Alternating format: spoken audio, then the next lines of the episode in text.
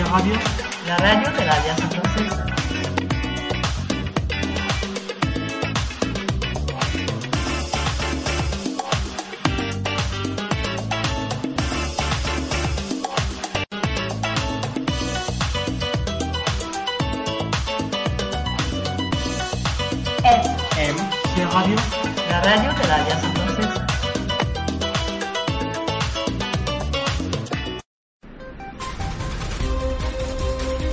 Primero tu salud. Iniciamos. Con Rafael Palacios.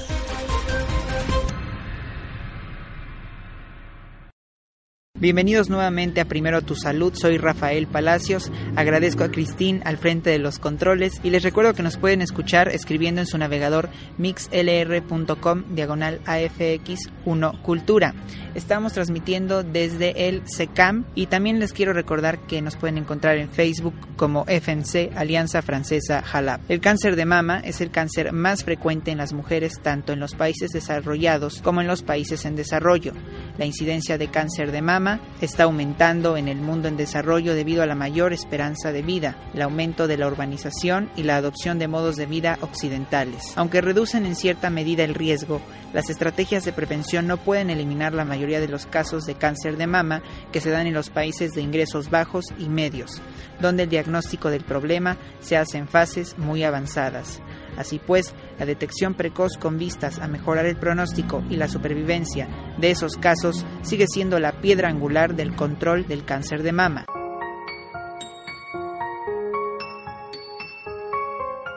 El cáncer de mama es una proliferación maligna de las células epiteliales que revisten los conductos o lobulillos de la mama. Es una enfermedad clonal donde una célula individual producto de una serie de mutaciones somáticas o de línea germinal adquiere la capacidad de dividirse sin control ni orden, haciendo que se reproduzca hasta formar un tumor.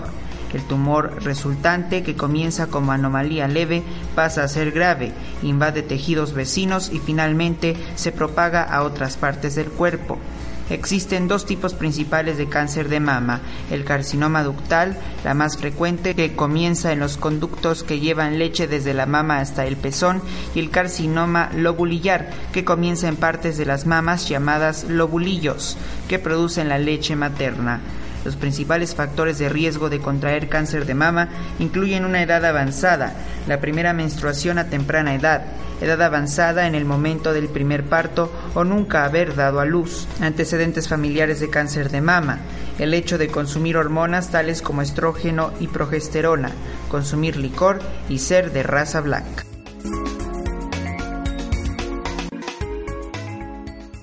Cada año, el 19 de octubre, se conmemora a nivel mundial el Día de la Lucha contra el Cáncer de Mama. Edificios gubernamentales y privados, así como monumentos importantes, se iluminan de rosa como una forma de hacer concientizar a las mujeres de la importancia del chequeo de sus senos o mamas, así como la realización de una mastografía por lo menos una vez al año. De esta forma, detectar a tiempo este mal que si es detectado tempranamente puede ser tratable. En Primero Tu Salud nos sumamos a esta causa y por ello hoy vestimos de rosa y portamos un listón rosa para sumarnos a esta campaña. Hacemos una pausa, no sin antes recordarles que pueden encontrarnos en Facebook como FNC Alianza Francesa Jalapa. También síganme en Twitter, arroba Palacios AB. Primero tu salud, el cuidado está en tus manos. Volvemos. Usted está escuchando Primero tu salud con Rafael Palacios. En un momento regresamos. ¿Sabías que cada 30 minutos se diagnostica un caso de cáncer de mama y cada 90 minutos una mujer mexicana muere a causa de esta enfermedad? Alianza Francesa Jalapa con nosotros, solo el francés. Estamos en Juan Álvarez 21, zona centro, Jalapa, Veracruz. Más informes a los teléfonos 817-4330 y 841-1310. Visita alianzafrancesajalapa.edu.mx. Dale me gusta a nuestra fanpage Alianza Francesa Jalapa o síguenos en Twitter AF Jalapa. Alianza Francesa Jalapa, una experiencia única que te llevará lejos. ¿Sabías que el riesgo de padecer cáncer de mama aumenta a medida que usted envejece? La mayoría de los casos de cáncer de mama avanzado se encuentra en mujeres de más de 50 años. Hoy en Primero Tu Salud hablamos sobre cáncer de mama, el cual inicialmente no genera síntomas, razón por la cual, como mencionaba en el bloque anterior, los exámenes regulares de las mamas son muy importantes.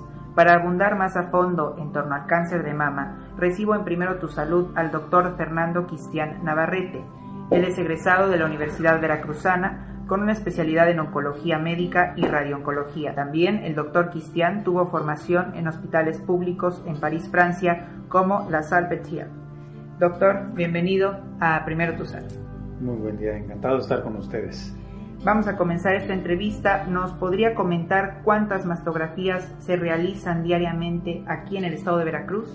Una mastografía, que en la literatura inglesa la describen como mamografía, es el estudio específico donde eh, las glándulas mamarias en la mujer eh, es un estudio simple de rayos X dirigido bueno, a esta zona de la mujer que nos permite eh, conocer el estado de, los tejidos principalmente y es importante por la morfología eh, y las imágenes pues que se ven en este estudio nos van a indicar qué puede estar pasando. En el estado de Veracruz, bueno, eh, las ciudades eh, más importantes del estado cuentan con, con, un equipo que se llama precisamente mastógrafo. Ya los más modernos, bueno, son de, de imágenes digitales, pero bueno, podemos hablar de un promedio de algunas 60 mastografías, pero mensuales en, todos, en estos hospitales. Eh, y bueno, en algún momento se pretenderá, eh, pues eh, en un futuro, espero no muy lejano, tener una red donde todos estos mastógrafos, eso es importante, estén comunicados. ¿Por qué es importante? Porque, bueno, finalmente cuando se tiene, sobre todo cuando se tiene alguna duda en cualquier hospital del estado, pues se va a poder revisar por un equipo de radiólogos especializados en estas imágenes eh, y con los cuales eh, afortunadamente en el estado de Veracruz contamos con radiólogos que, que pueden eh, ver este tipo de imágenes y darnos una opinión muy exacta. El cáncer de mama, esta enfermedad, este asesino silencioso se le llama, ¿puede presentarse solo en mujeres de edad avanzada? No como el cáncer en general, bueno, no es, no es una enfermedad que nos dé pocas, desde luego que sí hay eh, algunos eh, tumores que nos dan indicios cuando están empezando en una forma temprana. Eh, sin embargo, bueno, la gran mayoría de nuestros pacientes, pues bueno, no nos dan esos datos en, en, en una forma tan temprana. en el caso de este problema de cáncer de mama, no es exclusivo de la edad avanzada, es en todas las edades Claro. Eh, ¿sí? claro, desde luego que hay un pico que es a, los 60 años, ¿no? que es eh, entre los 50 y los 60 años, pero eh, hemos tenido pacientes tan jóvenes como 17 años, ustedes se imaginan. Increíble. Es increíble, pero bueno, ha sucedido. Y bueno, desde luego que en edades avanzadas, después de los 80 o hasta los 90 años, también es posible encontrar ese tipo de problemas. En torno a la mastografía o mamografía, hay diferentes mitos. Eh, es una mastografía? Es una prueba que puede ayudar a las mujeres a saber si tienen este problema. ¿Es confiable la mastografía o mamografía? Es altamente confiable. De hecho, en este momento podemos decir que es el estudio que tiene mayor especificidad eh, y exactitud para brindarnos un estado de lo que está pasando en, en la glándula mamaria de la mujer. Existen otros estudios que también son muy válidos, eh, pero bueno, aún en el mundo no, no, han, no se han posicionado como, como para reemplazar este estudio. Eh, eh, hay otros, por ejemplo, la resonancia magnética que bueno, cada vez más está tomando auge como método diagnóstico. El problema de la, de la resonancia magnética es que en lesiones que sean muy pequeñas no es altamente específico. Eh, pero en ciertas lesiones, sobre todo cuando en la, en la mamografía eh, hay cierta duda, bueno, eh, se puede realizar el estudio que se llama resonancia magnética. Tenemos entendido que se utiliza una cantidad de radiación, pero muy mínima. de hecho, por eso se surgen estos mitos en torno a la mastografía. Sí, la verdad es que la radiación es muy pequeña, es pues tal vez como tomarse unas tres placas aproximadamente de las normales. Entonces la exposición, pues, la verdad es que es muy, muy, muy baja. Todavía es más baja aún que ir a la playa y asolearse. eh, esa exposición a radiación. La radiación es la misma en todos lados. Cambia la fuente que genera esta radiación, pero el efecto en todos los casos es el mismo. Va a depender de la energía de esa fuente y del tiempo de exposición. ¿Cuándo debe una mujer hacerse una mastografía? ¿Cada mes o cada año? Eh, bueno, de acuerdo, hay, hay consensos que ya son nacionales e internacionales que nos indican la edad de, promedio a la que una mujer debe de someterse a su primer estudio es a los 40 años. Esto no es una ley. Cada paciente se debe de individualizar. ¿Qué significa? Que una paciente que tiene antecedentes directos, sobre todo madre que haya tenido un cáncer de mama, no debe de esperarse a los 40. Tiene que ser desde antes. En cuyo caso, por la densidad del tejido mamario, el estudio en ese momento más importante, digamos así, es eh, el ultrasonido mamario. Si el ultrasonido detecta una lesión eh, que podría ser visible en la mastografía o en la mamografía, entonces no, no importa la edad, se debe de realizar una mamografía. Cuando se detecta cáncer de mama en una paciente, ¿qué tratamientos existen y en qué casos se aplica? Bien, esto va a depender sobre todo del tamaño de la lesión. Aquí lo más importante es el tamaño de la lesión. Es, es lo que nos va a indicar qué debe de hacerse. En las lesiones que son pequeñas, en términos generales estamos hablando de, tal vez de menos de 5 centímetros. Bueno, las, las, más, las más pequeñas pues son las menores de un centímetro. Esto se clasifica por etapas, pero bueno, eh, lo digo porque el tratamiento más importante, cuando se puede, y afortunadamente eso es en la mayoría de nuestros pacientes, es quitar en un tiempo corto la mayor parte de tejido o nosotros le llamamos carga tumoral, todo el grupo de células que se pueden palpar o que se pueden ver en la mastografía o un ultrasonido, que eh, el, método que lo quita en el, en el, menor tiempo posible, pues es la cirugía. En unas horas quitan toda, todo lo que es demostrable por estudios y exploración física.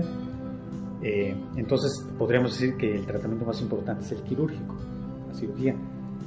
Cuando la lesión es demasiado grande, eh, no es posible operar a la paciente, hay que darle un tratamiento que se llama quimioterapia, que es aplicar medicamentos en la vena que van a ayudar a que esa lesión, que está muy grande, estamos hablando de una lesión mayor de 5 centímetros, eh, se haga más pequeña y en algún momento se vuelva operable.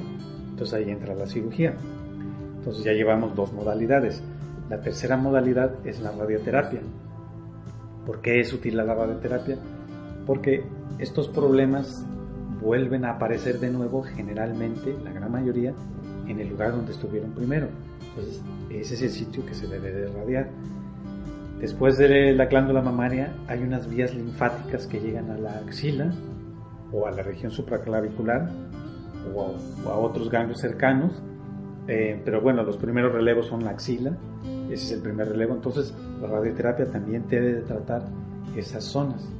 Cada caso es individual y bueno, y las técnicas de radioterapia, pues hay varias, pero normalmente hay que radiar la glándula mamaria, la, mama y las zonas que están de, esos ganglios que les digo, que están muy cercanos a la glándula.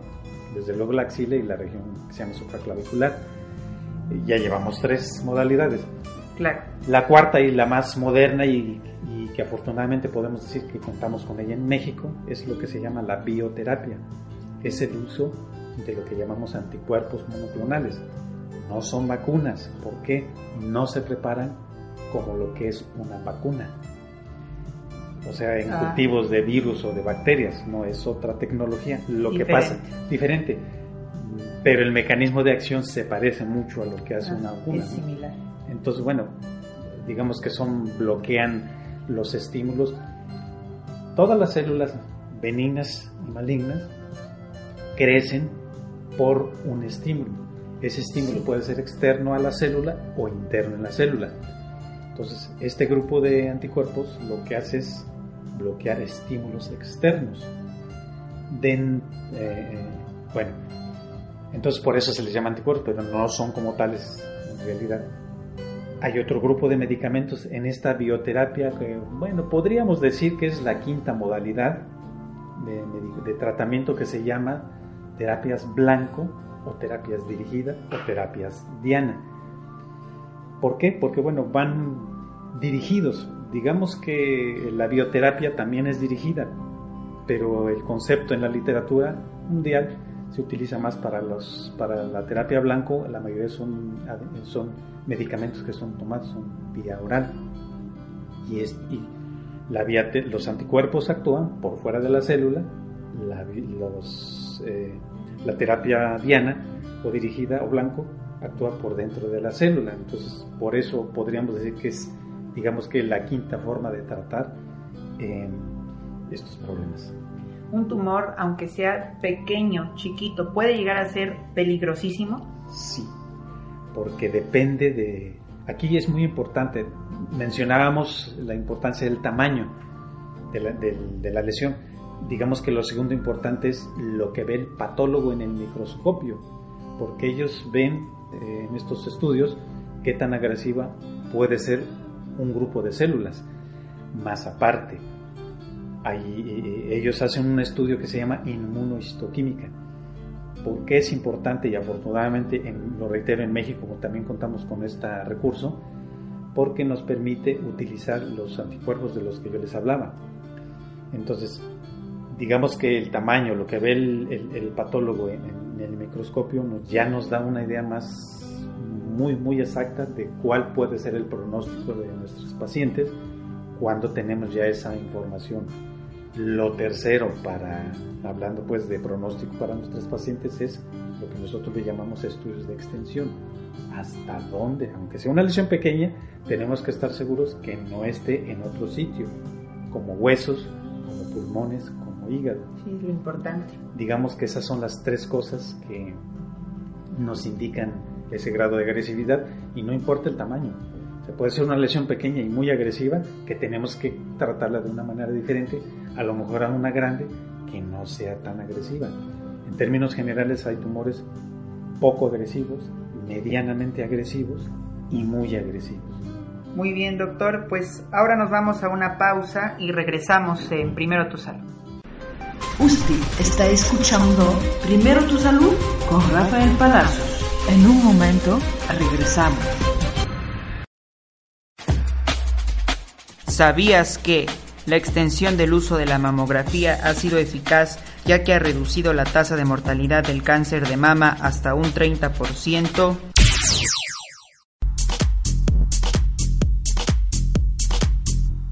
¿Tienes un proyecto para ir a Francia? Acude a la Alianza Francesa. Te ayudamos a viajar por un año académico, irte como niñera, también estudiante para hacer una práctica remunerada hacer una licenciatura o también posgrado con beca del gobierno francés. Aprender francés, el camino más corto para llegar a Francia. Nuevos grupos para principiantes, jóvenes y adultos. Cursos regulares, intensivo y sabatino. Nunca es demasiado tarde para llegar lejos.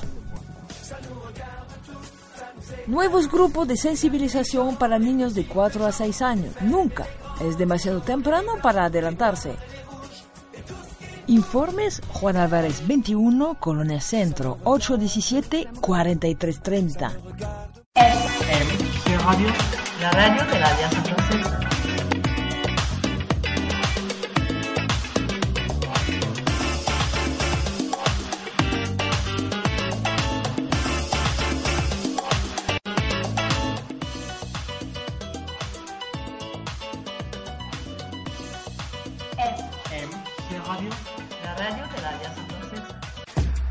¿Sabías que el cáncer de mama es el más común entre las mujeres en todo el mundo y está aumentando especialmente en los países en desarrollo, donde la mayoría de los casos se diagnostican en fases avanzadas? Estamos de regreso en este programa importantísimo de Primero Tu Salud sobre cáncer de mama y estamos platicando con el doctor Fernando Cristian Navarrete.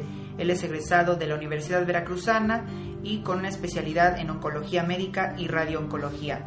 Doctor, en el caso de una operación, cuando se extirpa el seno a una paciente y se sustituye por una prótesis, ¿debe seguir la mujer eh, checando sus mamas, cuidándose del cáncer? Por supuesto, estas enfermedades tienden a aparecer de nuevo. Afortunadamente, cuando una paciente tiene respuesta completa al tratamiento, pues es difícil que vuelva, pero no es imposible. Entonces, eh, debe estar checando por lo menos cada dos meses el primer año después de que se termina todo el tratamiento. Este tiempo pues se va alargando. Eh, aquí nosotros, eh, la mayoría de nuestras pacientes de mama las vigilamos por cinco años, que es el tiempo suficiente para determinar si va a haber un problema. Desde luego, el más crítico son los primeros seis meses, después los segundos seis meses, es decir, el primer año, y conforme pasa el tiempo el riesgo de que aparezca pues va disminuyendo. Ah, muy bien. Eh, porque es importante que además de realizarse una mastografía, las mujeres que están sanas eh, también se realicen una autoexploración cada mes? Bien, porque, eh, y esto es importante, cada cada mes que ellas se revisan eh, se detectan algún cambio. Entre un mes y otro es muy, es muy eh, fácil notar ese cambio. No se recomienda hacer más seguido porque si se hace más seguido ese cambio no se, no se nota. Claro. Por eso es importante que sea cada mes para, para notar la diferencia. ¿Podría explicarnos en qué lugares y cómo debe de hacerse una mujer este examen en las mamas, en los senos. Bien, lo más importante es que la paciente no esté a mitad de su ciclo o durante su ciclo, sino después de, sobre todo después, más bien después de, que termina su periodo, eh, es después del baño, frente al espejo. Es muy importante que eh, froten sus, sus, manos con la piel húmeda, ¿verdad? Eh, sí con un poquito de jabón porque esto da mejor percepción de los tejidos profundos. ¿sí? Entonces, frente al espejo, deben de, ver la simetría de sus senos. A veces uno está más abajo, es otro más arriba. A veces uno puede estar un poquito más grande que el otro. Este, pero bueno, eh, lo importante es notar un cambio en esa simetría. Lo segundo, la mujer pone su mano en la nuca, ¿sí? Con la mano contralateral a la que dobló, se va a revisar el seno del lado de la mano doblada y va a hacer movimientos como si fueran los rayos de una bicicleta con sus dedos, no con toda la palma, nada más con sus tres dedos. con los tres dedos. Radial se llama este movimiento.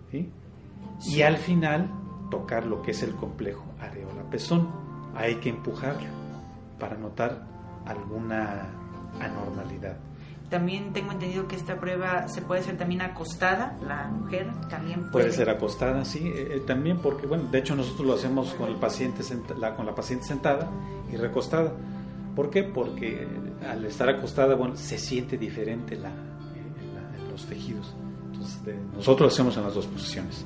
Muy bien en torno a alimentación, si una mujer ya tuvo cáncer o aún si no lo tiene, es importante que cuide su alimentación la mujer? Muy importante y yo creo que es una de las preguntas más importantes y que a lo mejor no le damos tanta, eh, valga la expresión, importancia.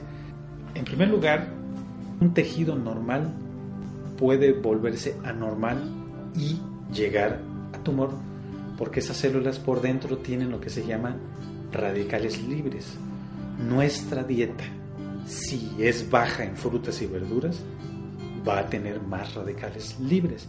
Esos radicales son moléculas cargadas eléctricamente y que reaccionan con otras moléculas y bueno, finalmente vienen muchos cambios químicos que, llegan al núcleo de esa célula e indican una mutación. Bueno, lo único que baja esos radicales libres es la dieta rica en frutas y verduras. Dos, la obesidad. Los tejidos grasos producen, o bueno, desde luego eh, eh, la, grasa abundante puede tener una sustancia que se llaman estrógenos, que la mujer en la primera parte de su periodo aumentan eh, para que el endometrio de su útero se haga grueso. Entonces, ¿qué quiere decir? Que estos estrógenos tienen la capacidad de hacer que las células aumenten en número en número. Bueno, entonces, pero sí, pero en las, en las células malignas también los estrógenos estimulan el crecimiento de estas células malignas. De tal manera que parte del tratamiento, en, algún, en la gran mayoría de ellas, incluye un bloqueo a este nivel. Sabemos que hay un pequeño porcentaje de hombres con cáncer de mama. En estos casos, eh, ¿a qué se puede deber y se aplica el mismo tratamiento que en una mujer o es distinto? Bien, en el hombre, ¿por qué tiene? Pues porque también los hombres tenemos glándulas mamarias, eh, solo que nuestra testosterona atrofia este tejido, entonces, pero no significa que no pueda tener, o sea, aunque es un tejido atrofiado, hay células que les llamamos totipotenciales que pueden mutar, ¿sí? no son no son células normales, digamos que solamente pueden cambiar de una célula a otra anormal. Eh, más, el porcentaje de, estos problemas en el hombre es muy bajo. Bueno, en la literatura mundial hablamos de un 1%. Aquí en nuestro país, bueno, es variable de acuerdo a la zona, es más frecuente en el norte del país, pero en términos generales puede, podemos decir que va del punto 4, digamos, al 1%. Eh, y los, y los mismos criterios que se aplican en las mujeres son los mismos para el hombre. Se tiene, aquí en el hombre, pues, como la zona es más fácil de detectar una lesión, normalmente se detectan en una etapa más temprana, por, por, el grosor pues, de la zona, que es más delgada, tiene menos tejido. Y los mismos criterios de, de radiaciones, de quimioterapia, del bloqueo hormonal, todo, todas las terapias que puede requerir una mujer se aplican al hombre. Los mismos estudios. Eh, pues finalmente, doctor, quisiera yo pedirle un mensaje para estas mujeres que están escuchando primero tu salud, que para que se vayan a hacer este estudio, la mastografía, y para que también pues se autoexploren y prevengan este tipo de problemas. Miren, eh, pues acabas de decir la palabra mágica, prevenir. La medicina más barata, pues es la preventiva, es la que cuesta menos. ¿Cuánto nos puede costar ir al médico? Si no tenemos institución, pues nuestro médico de confianza. Si tenemos alguna institución, pues el médico familiar es el que, el que va a hacer la historia clínica y va a determinar cualquier paciente, no nada más para el cáncer, sino cualquier paciente cuáles son las enfermedades a que más puede tener riesgo ese paciente. Esa es la labor del médico familiar, del médico general, detectar a buen tiempo o desde antes, por supuesto, eh, eh, qué puede tener un, paciente, una persona de qué se puede enfermar. Eh, entonces, bueno, el mensaje es, hay que revisarse, tenemos que tener la cultura nosotros aquí en México, no más en el estado de Veracruz, en todo México o en todo el mundo, de, la revisión del chequeo anual. ¿sí? Ese es por un lado. El otro ya se los mencionaba, que es la dieta, rica en frutas y verduras. Por favor, no suban de peso. No nada más por el cáncer. Hay cánceres que están asociados al sobrepeso y, y esto es por, por las grasas. El de mama es uno de ellos, el de colon y recto es otro de ellos, pulmón tal vez un poco menos, pero bueno, también podría estar. Endometrio también es también un riesgo alto la, obesidad. Porque es importante también, no se imagina la cantidad de problemas que se le quitaría a la gente. Digo porque ya la obesidad en, México ya es un problema social por muchas razones y una de ellas es la, eh, las enfermedades que están asociadas a la obesidad pero no se imaginan la cantidad de problemas que se les quita nada más teniendo un peso dentro del rango normal. Mucho, muchos problemas, muchos, no nada más el cáncer. Muchas gracias, doctor Fernando Cristian, por honrarnos con su presencia aquí en Primero Tu Salud. Gracias a ustedes y a su auditorio. Al cerrar el programa de hoy, solo me resta invitar a todas las mujeres a autoexplorarse cada mes y también a realizarse la mamografía por lo menos una vez al año. Si detectas bultos, aumento de ganglios linfáticos en la axila, cambios en el tamaño, textura de la piel o color del seno, formación de depresiones o arrugas u otros cambios, acude al médico.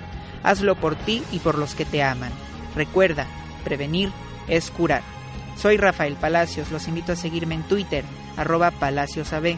Agradezco a Cristín en los controles y los invito a seguirnos en las redes sociales. En Facebook nos encuentran como FMC Alianza Francesa Jalapa. Esto fue Primero Tu Salud. Nos vemos el próximo jueves a las 6 de la tarde en FMC Radio, la radio de la Alianza Francesa Jalapa. Hasta entonces. Eso fue Primero Tu Salud con Rafael Palazos.